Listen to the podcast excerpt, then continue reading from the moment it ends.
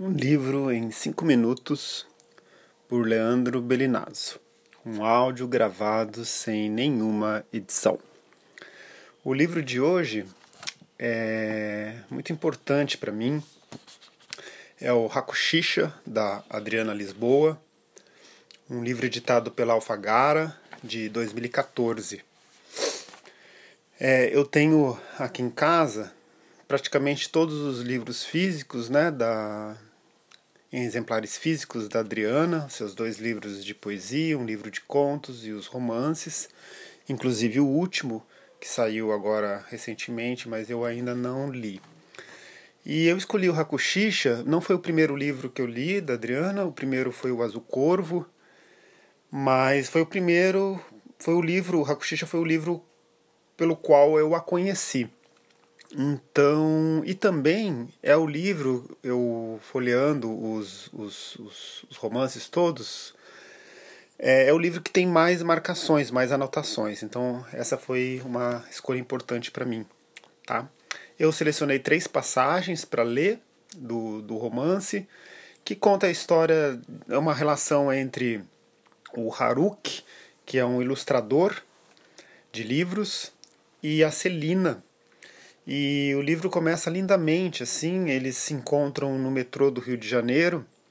O Haruki está com uma edição do Basho, do diário do Basho, em japonês. E ele não, não, não sabe ler japonês, não sabe ler, mas ele está ali folheando na, no, no, vagão do metrô o livro, né?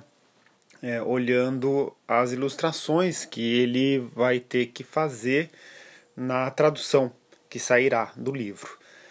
E a Celina fica muito curiosa e, e é aquele instante na qual tudo pode passar e nada acontecer, ou outras coisas acontecerem, mas ela resolve, né, na saída já da estação, quando eles chegam, né, numa estação lá de metrô, perguntar a ele o que ele estava lendo, assim, e aí desse encontro, né? E ele disse que não estava lendo. E ela pergunta o que ele estava lendo e qual língua ele estava lendo, na verdade, né?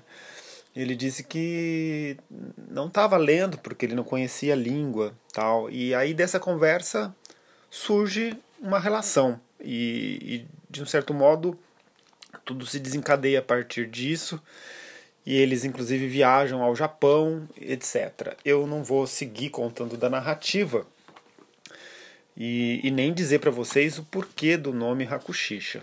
Aí vocês precisam olhar o livro, tal, quem ainda não o conhece, para descobrir. Vamos às passagens então, são três. É, eu vou diretamente a elas, tá? Foi muito difícil escolhê-las hoje, porque, como eu disse, é um livro repleto de anotações que eu fiz ao longo dele.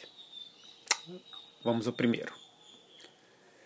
É, eu me pergunto se a vida, por acaso, se faz de reencontros. Talvez se faça muito mais de tangentes, de movimentos periféricos, de olhares fugidios, que no instante seguinte já se dissiparam.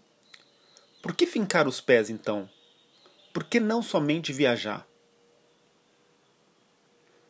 Aí vou pular um pouquinho, seguir um pouquinho mais adiante, nessa mesma página. A viagem nos ensina algumas coisas. Que a vida é o caminho e não o ponto fixo no espaço.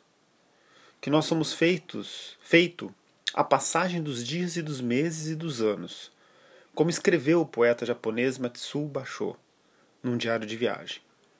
E aquilo que possuímos de fato, nosso único bem, é a capacidade de locomoção, é o talento para viajar.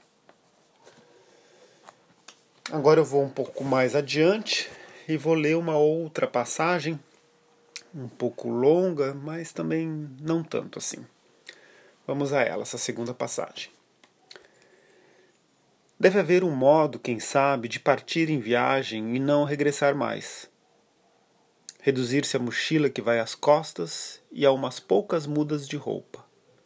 Reduzir-se ou agigantar-se a uma ausência de casa própria e cidadania esfacelar o papel pega-mosca do cotidiano e fazer dele mesmo cotidiano, uma aventura infinitamente deslocável, descolável, desgrudá-lo do chão, levantar os pés para caminhar, estudar a bússola e o mapa, mas randomizar todos os gestos, traçar uma reta, menor caminho entre dois pontos e picotá-la com a tesoura, apagar trechos com a borracha, dissimular outros com esfuminho, despistá-la em curvas, de tal modo a esquecer que um dia chegou a ser uma reta dotada de ponto final, de objetivo, desobjetivar-se.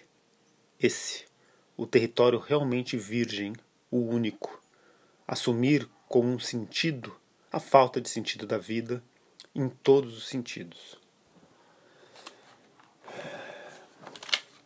Para a gente encerrar, eu vou ler uma frase e a gente encerra o áudio de hoje.